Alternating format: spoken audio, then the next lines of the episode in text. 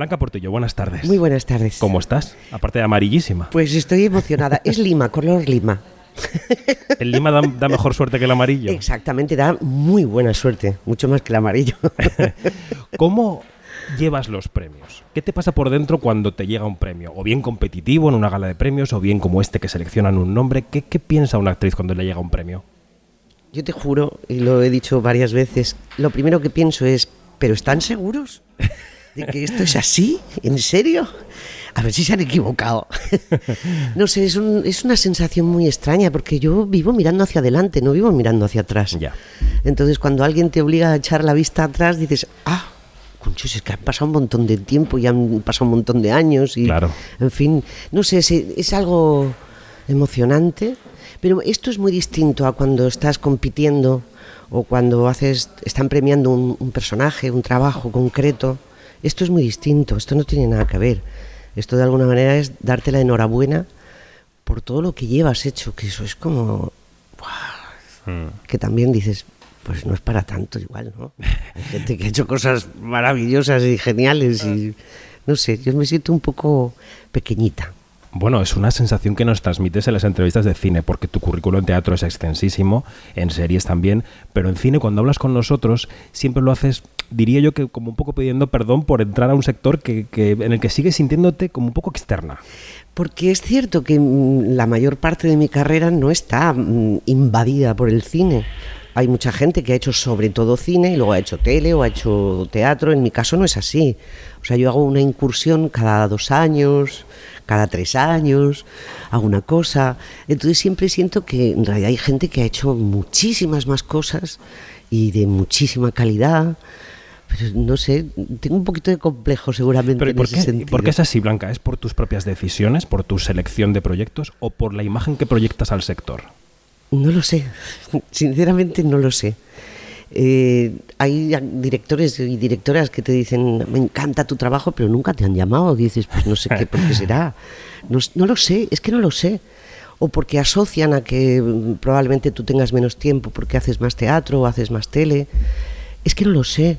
Es que no es a mí a quien habría que preguntárselo. Es verdad, Si se lo preguntas a alguien, luego me lo cuentas, por favor, porque así a lo mejor descubro qué es lo que pasa.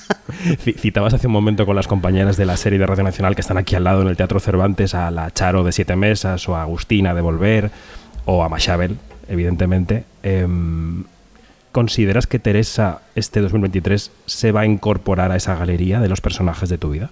ya está. Aunque todavía no se haya visto, lo que ha supuesto para mí ese viaje es probablemente el trabajo más difícil. Eh, me ha, me ha sido muy difícil de hacer. Gozoso, porque trabajar con Paula es maravilloso, porque el personaje era precioso, pero dificilísimo. Realmente he hecho cosas que jamás había hecho delante de una cámara, porque no es una película convencional. Es una mujer que habla en castellano del siglo XVI y se suelta unos monólogos que tengo costumbre de hacerlos en teatro, pero no delante de una cámara. Y ya está en esa galería de personajes que te cambian, que te hacen, te dan la vuelta a la cabeza.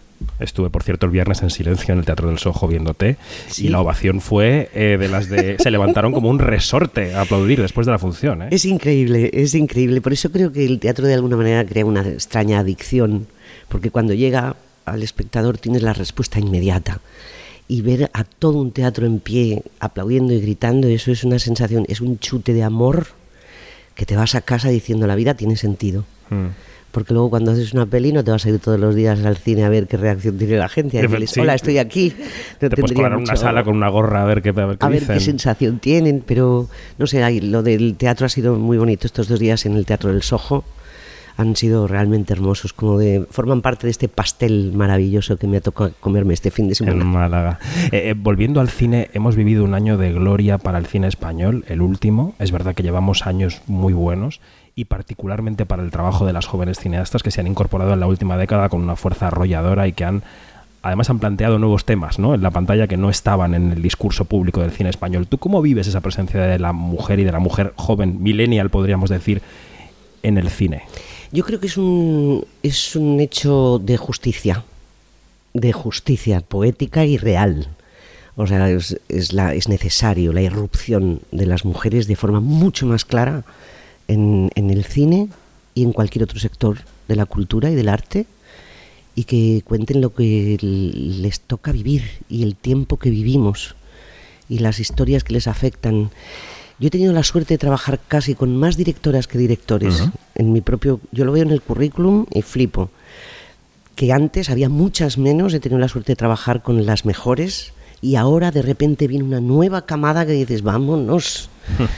A mí eso me da muchísima alegría y creo que es absolutamente necesario, que ya está bien, que, que tenemos muchas cosas que contar y que decir y que no hemos tenido siempre la oportunidad de hacerlo. Mm. Y la Blanca Portillo, directora, que se siente más cómoda en el teatro porque, como hemos hablado antes, siente que es más su medio, que el cine son incursiones. ¿El audiovisual eh, cuándo? Pues mira tú. Uy, gol en las gaunas tenemos. Venga, Blanca. Sí, hace tiempo que le estoy dando vueltas. Yo me acerco a las cosas que me, me, apetecen con mucho cuidado y con mucho respeto. Hasta que yo no me siento mínimamente preparada, Mm, no, no me la juego. Soy demasiado perfeccionista y me da mucho miedo meter la pata. Pero sí que llevo tiempo queriéndome poner al otro lado de la cámara. Sé que voy a empezar, tengo mi propia productora de teatro, he ampliado para que sea también de audiovisual. Mm. Y quiero empezar con un par de cortos que tengo en la cabeza. Tengo la suerte de tener maravillosos amigos y amigas dentro de esta profesión que me han dicho que puedo contar con ellos para lo que sea. Así que para el 25 24, 25, pues voy a intentarlo. Uy, ¿y la parte técnica te asusta, te reta? Eh, porque la parte artística la tienes de sobra asimilada, ¿no? La parte eh, técnica es un mundo, es verdad. Pero yo soy muy cotilla y muy curiosa y me mm, llevo todos estos años preguntándole a todo el mundo qué es eso y por qué lo hace. y ver y tener muy claro cuándo, por qué mueven la cámara, por dónde iluminan, dónde está el sonido, qué hacen. Soy muy obsesiva con esas cosas y muy cotilla. Entonces sé que no domino ciertas cosas, pero sí que tengo eso, amigos que saben hacerlo y que me van a ayudar, estoy segura. Y algunas ideas ya tengo, porque ya son muchos años también. Pues vaya caramelito en la boca nos deja Blanca Portillo al final de esta conversación. Oye, Blanca, que vaya muy bien la gala de esta noche. Muchísimas gracias, un placer, guapo. Un beso.